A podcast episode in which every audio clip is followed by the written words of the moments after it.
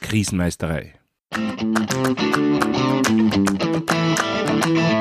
Der Podcast für kompetentes und souveränes Krisenmanagement.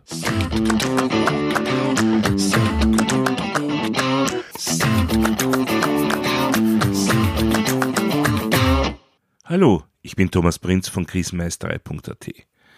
Ich helfe Verantwortlichen, Krisen souverän und kompetent zu meistern, damit diese nicht zu ihrer persönlichen Tragödie werden. Heute geht es um die Frage, wie sage ich es meinem Team? Spontan könnte man natürlich sagen, na, probier es doch einfach auf Deutsch. Aber im Krisenmanagement werden wir mit etlichen Herausforderungen konfrontiert, die die Sache deutlich erschweren.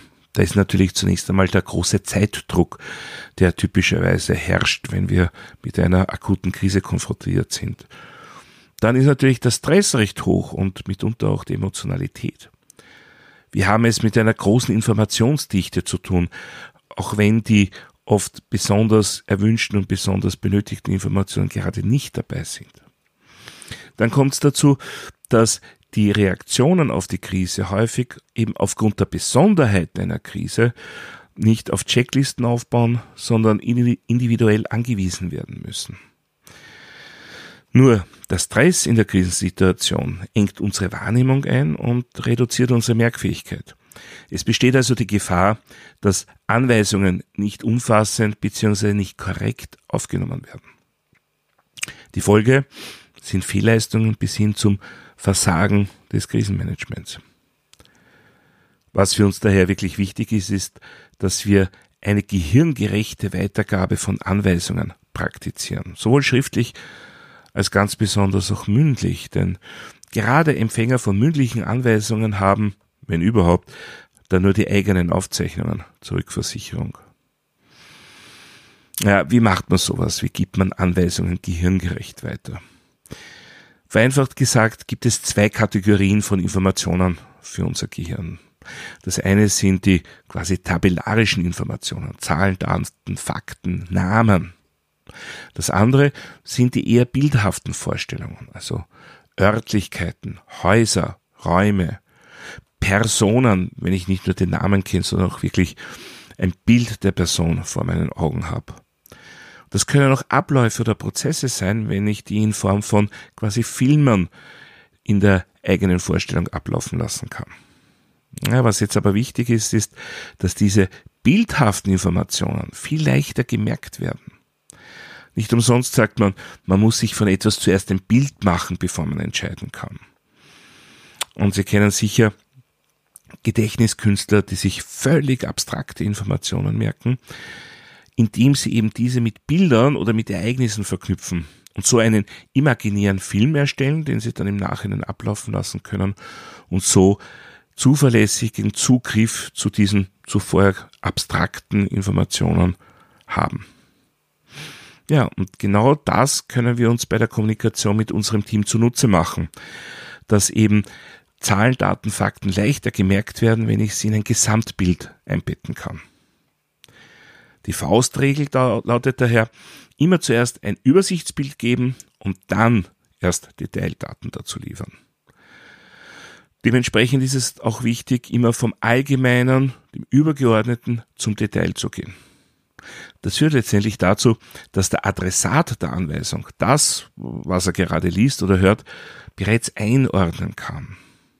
Und das Ergebnis letztendlich ist eine wesentlich höhere Merkleistung, als wenn diese Regel eben nicht befolgt werden würde.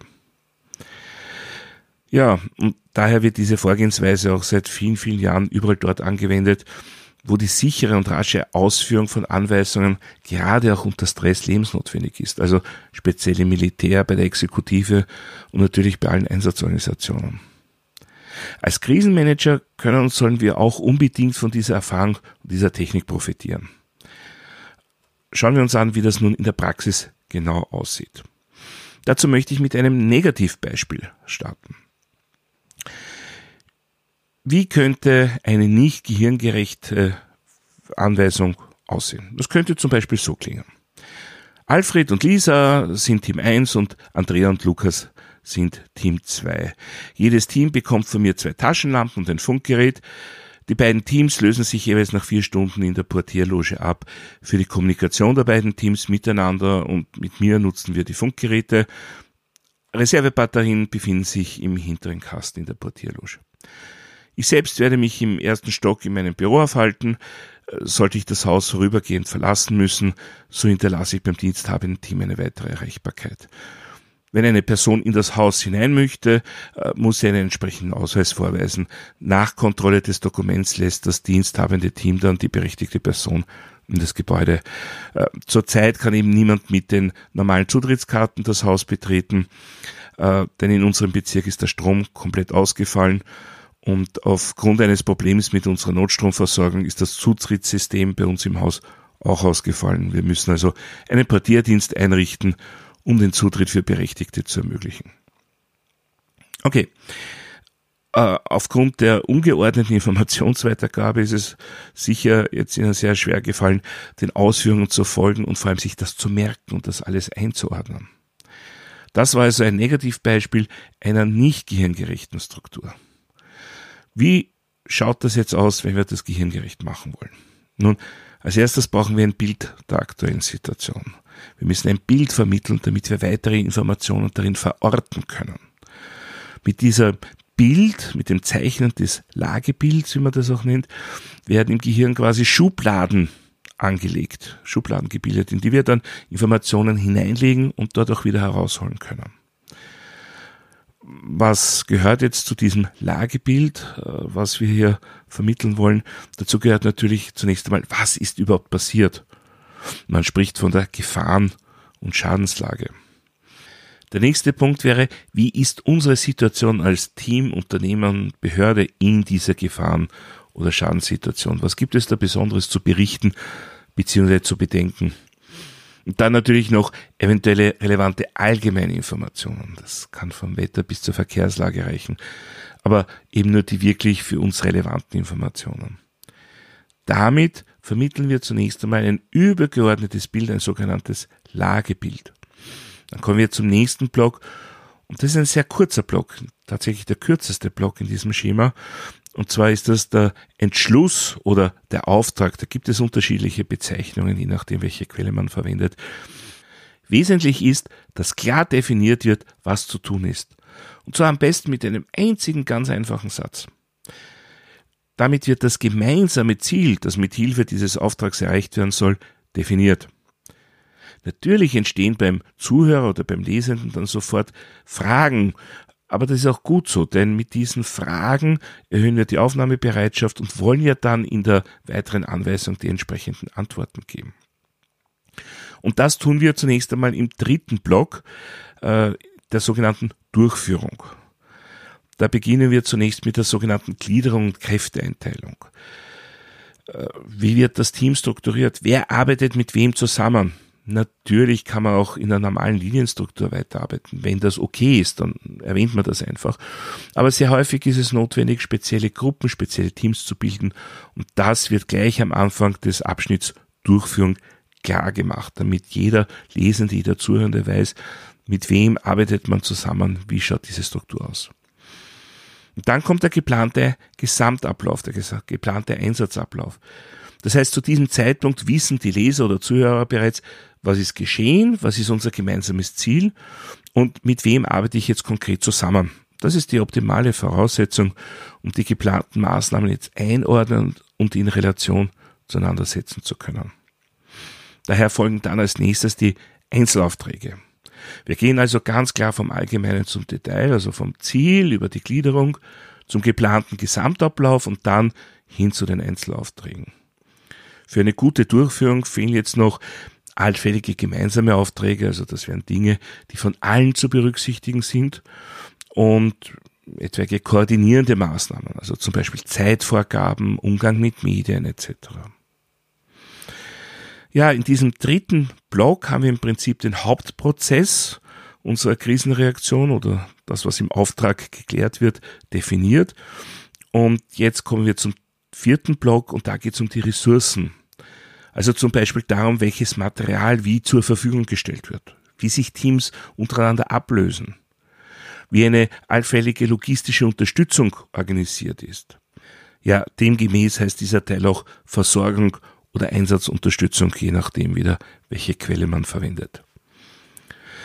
Ja, und der fünfte und letzte Teil ist der Kommunikation gewidmet. Er heißt auch oft Führungsunterstützung. Da geht es darum, wer kommuniziert wie mit wem und wie erreiche ich die auftraggebende Stelle. Also wenn ich selbst den Auftrag erteile, dann lege ich da fest, wie erreicht man mich, wo befinde ich mich selber, wie kann man mich ansprechen.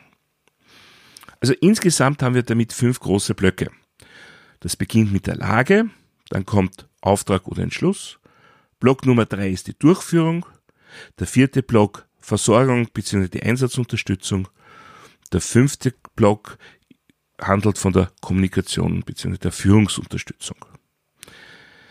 Ja, Puristen mögen mir jetzt verzeihen, wenn ich sage, die konkrete Benennung der fünf Blöcke ist im Wesentlichen nicht wirklich wichtig. Wichtig ist allerdings die inhaltliche Struktur, weil nur wenn diese fünf Blöcke aufeinander aufbauen, dann haben wir eine gehirngerechte Auftragserteilung. Ja, wenn ich in einer Organisation, in einem Team dieses Schema immer wieder verwende, dann sollten die Benennungen der Blöcke natürlich immer wieder gleich bleiben, damit man als Leser, als Zuhörer auch dann sofort weiß, ah, jetzt geht es um dieses Kapitel, jetzt kommt dieses oder jenes. Wenn sich mein Auftrag an einen Personenkreis richtet, dem dieses Schema gar nicht geläufig ist, dann kann ich die Überschriften der Blöcke auch zum Beispiel in Form von rhetorischen Fragen formulieren. Denn Fragen, gerade auch so rhetorische Fragen, helfen dem Hörenden oder dem Lesenden immer, sich für die Antworten bereit zu machen, also quasi auf fachspezifischen Empfang zu schalten. Und das kann auch zusätzlich helfen, äh, hier die Merkfähigkeit und äh, die, das Verständnis zu stärken. Ja, nehmen wir noch einmal das Negativbeispiel von vorher und dieselben Informationen, denselben Text jetzt in diese Struktur hineingegossen. Das könnte sich zum Beispiel so anhören. Also, ja, wir haben folgende Situation. In unserem Bezirk ist der Strom komplett ausgefallen und aufgrund eines Problems mit unserer Notstromversorgung ist jetzt das Zutrittssystem bei uns im Haus auch ausgefallen. Daher kann zurzeit niemand mit Zutrittskarten das Haus betreten. Unser Auftrag ist, wir müssen einen Portierdienst einrichten, um den Zutritt für Berechtigte zu ermöglichen. Wie machen wir das? Es werden zwei Teams gebildet. Alfred und Lisa sind Team 1 und Andrea und Lukas sind Team 2. Das jeweils diensthabende Team hält sich in der Portierloge auf. Wenn eine Person in das Haus möchte, muss sie einen entsprechenden Ausweis vorweisen. Nach Kontrolle des Dokuments lässt das diensthabende Team berechtigte Personen in das Gebäude. Was brauchen wir dazu? Jedes Team bekommt von mir zwei Taschenlampen und ein Funkgerät. Reservebatterien befinden sich im hinteren Kasten in der Portierloge. Die beiden Teams lösen sich bitte jeweils nach vier Stunden in der Portierloge ab. Wie kommunizieren wir untereinander? Für die Kommunikation der beiden Teams miteinander und mit mir nutzen wir die Funkgeräte. Ich selbst werde mich im ersten Stock in meinem Büro aufhalten. Sollte ich das Haus vorübergehend verlassen müssen, so hinterlasse ich beim diensthabenden Team meine weitere Erreichbarkeit. Ja, das war nun im Prinzip derselbe Text wie im Negativbeispiel, nur eben entsprechend strukturiert und ergänzt um Strukturhinweise, großteils in Form von rhetorischen Fragen. Ja, und schon wird es wesentlich einfacher, die Anweisung zu verstehen, der Anweisung zu folgen und diese bei Bedarf auch zu reproduzieren. Ja, diese Struktur, dieses Schema findet sich in vielen Literaturquellen. Eine davon finden Sie in den Shownotes zu dieser Folge. Soweit für heute zum Thema, wie sage ich es meinem Team? Wenn Sie etwas nachlesen wollen, dann finden Sie Shownotes, ein Transkript und weitere wertvolle Infos auf meiner Website krisenmeisterei.at. Dort können Sie auch meinen Newsletter abonnieren oder mein E-Book runterladen. Außerdem können Sie sich für eines meiner Webinare anmelden. Wenn Sie besondere Wünsche oder Anregungen zum Podcast haben, dann würde mich sehr über ein E-Mail freuen. Die E-Mail-Adresse ist podcast.krisenmeisterei.at. Das war's für heute. Ich bin Thomas Prinz von krisenmeisterei.at. Vielen Dank fürs Zuhören und auf Wiedermeistern bei der nächsten Folge. Sleep.